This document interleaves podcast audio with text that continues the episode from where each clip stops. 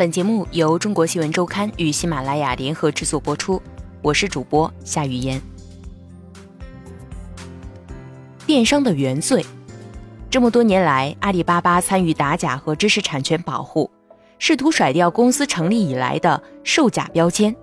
然而，来自权利人的质疑和排斥，让阿里意识到，这么多年来，这个标签原来一直如影随形。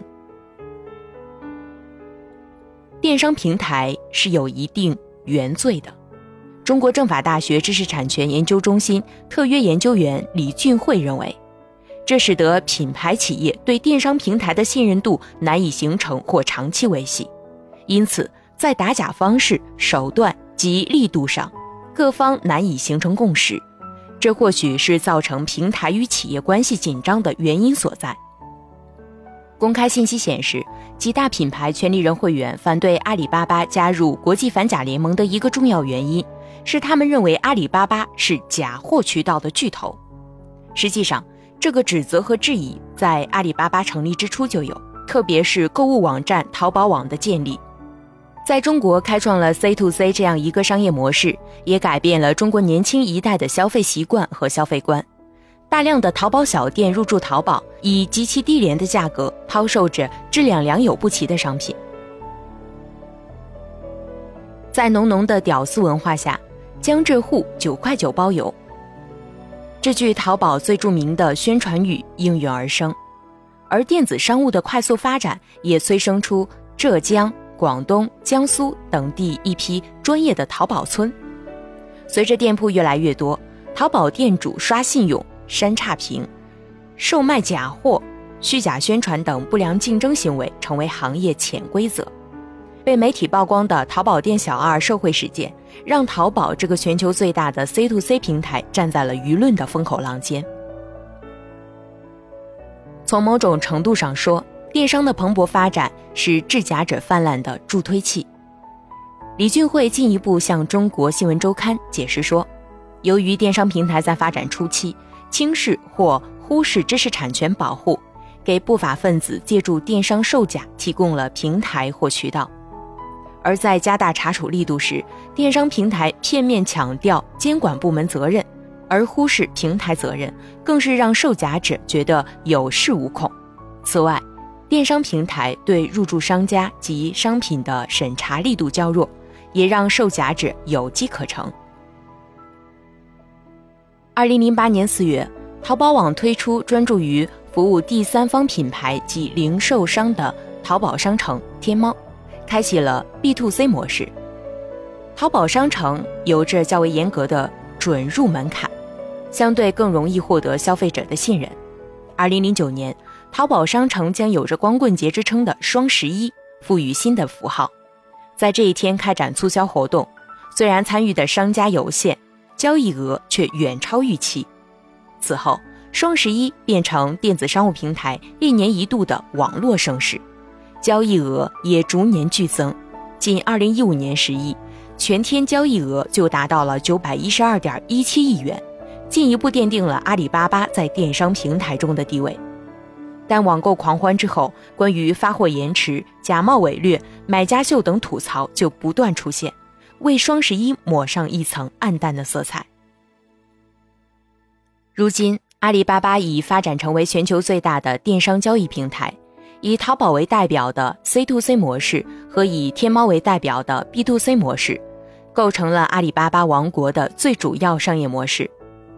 天猫官网数据显示，目前天猫已有五万多家商户，七万多个品牌入驻。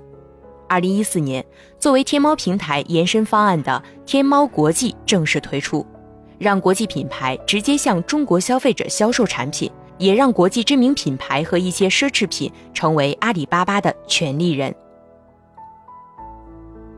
这些品牌权利人和阿里巴巴开始了相爱相杀的历程。一方面，他们需要借助天猫的平台发展线上业务。另一方面，面对不断冒出的假货，他们又希望阿里巴巴能够承担起打假重任。对于权利人这样的想法，郑俊芳显得有些无奈。他们希望自己什么都不用做，我们把所有假货都解决掉，这可能吗？李俊慧认为，站在品牌企业角度，未经授权或许可的商品可在电商平台上销售，本身会让企业觉得电商平台先纵容制假售假，又以此要挟品牌企业入驻。在这种情况下，产生不满意情绪也是人之常情。面对权利人的抵制、消费者的质疑、竞争对手的嘲笑，终于，阿里巴巴用一封公开信做出这样的回应。有没有国际反假联盟？打假都在进行。崇尚武侠文化的阿里巴巴，这次似乎是决心做个仗剑江湖的孤独侠客了。在严密的技术和严厉的打击之下，阿里巴巴旗下真的没有售假店铺了吗？中国新闻周刊以阿迪达斯绿尾小白鞋为关键词。在淘宝上进行搜索，共搜到二百八十三个店铺卖同款运动鞋，按照价格进行排名，最低的三十八点六一元，最高的一万元。而在天猫旗舰店上，该款鞋的价格在七百九十九元到八百九十九元之间。在阿里旺旺上，中国新闻周刊和价格最低的几个店铺的客服交流，当问及是否正品时，大多数店铺都会信誓旦旦地保证是正品。只有两个店铺用是高的，质量和专卖店差不多等语句暗示是假货，而问及产地时，这两个客服都表明将从福建发货，这和阿里巴巴的全国指数 TOP 数据大致吻合。为什么在阿里巴巴声称的高端技术条件下，淘宝依然会有这样明显低劣的售假商铺存在？对此，郑俊芳表示，价格并非判定假货的标准，因为价格因素受多种因素影响，轻尾货、老款、代购、二手都是可能低价出售，不能因此就判断是假货。最有权判断的只有权利人。郑俊芳表示，对于买家来说，一方面无法判断是否假货，另一方面因为价格低廉，加上退货程序比较麻烦，很多人会懒得做投诉处理。在我们的消费者投诉平台上，有个选项是投诉理由。实际上，真正认为是假货而投诉的比例非常低，大概只有万分之几。郑俊芳说。而一旦消费者认为是假货，阿里巴巴也会进行兜底赔付。阿里巴巴集团总裁易文思在五月十九日召开的国际反假联盟大会上表示，仅去年一年，阿里巴巴就一共冻结了销售假货商户大约七千二百万美元的资金。另外，给购买到假货的消费者退款一千二百万美元。尽管阿里巴巴付出了大量的人力、物力、财力，不计成本去打假，依然得不到权利人和消费者的认同。对此，胡兵认为，一方面，中国的制假、售假、买假环境让打假成为一个吃力不讨好的事情；另一方面，法律的缺失加上惩处的威慑力度不够，使得打假如同割韭菜一样，打掉一批，很快又长出一茬，效果不明显。在胡斌看来，法律缺失的一个明显表现就是电子证据的无效。比如，法律规定售假五万元以上就能定罪，在阿里巴巴参与线下打击的很多案例中，大数据显示售假者已经超过五万元，但在其抓获的现场证据中。却达不到这个标准。按规定，电商交易的电子证据不能作为定罪的证据，很多时候只能眼睁睁地看着他们脱罪。另一个表现则是制假者的日趋狡诈。实践在参与很多线下打击时发现，很多制假者将制假环节做了很细的划分，比如在这个厂房里，工人只负责做白板。做好后，由专人拿到另一个地方贴标包装。光做白板不能认定制假，而光贴标也不能认定制假，最后就逃脱法律制裁。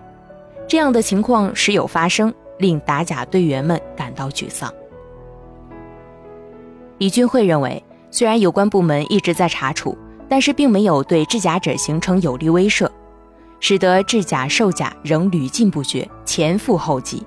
一是因为查处力度小，让制假者会觉得回报率高；二是因为属地查处模式容易产生地方保护，会让制假者心存幻想，觉得有运作空间；三是因为依托电商平台销售，让制假者觉得多了一层保护伞或隐身衣。李俊慧表示，打破这一困境的关键在于结合当前制假、售假监管中存在的短板或不足，综合采取立法、执法等方式完善监管机制，包括加大查处及惩罚力度，探索跨区域或异地查处机制，以及用好互联网、大数据等技术或手段，提高查处精准度和效率。与惩处力度形成鲜明对比的是售假带来的暴利。在阿里的打假地图上，北京的秀水街赫然在目。在秀水街市场地下一层的箱包天地，每个店里都堂而皇之的摆放着各种品牌、各种款式的包包，有的甚至足以乱真。以一款 Prada 的降落伞包为例，除了三角 logo 边的车缝线颜色，其余均和正品无异。甚至在包的内口袋里也放着一张几乎和正品一模一样的质保卡。这款包的正品在官网上售价八千二百八十元，据店主介绍，这款包产自深圳，最低价八百元。尽管在很多商场，八百元可以买到一个中等偏上的非奢侈品牌包，但在秀水街，愿意出这样的价钱买一款高仿包的人大有人在。在最近热播的电视剧《欢乐颂》里。三十岁的外企 HR 樊胜美就靠大量的高仿奢侈品满足自己的虚荣心，这似乎也就能解释为什么在曾经做外贸代工的莆田，当外资撤走后，当地人宁可将生产能力用在制假上，也不愿自创品牌。一边是唾手可得的暴利，一边是前途不明的低回报，水位差十分明显。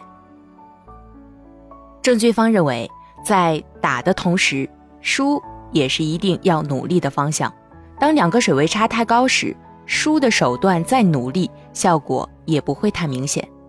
正因为如此，阿里巴巴与各地政府合作推出中国制造项目，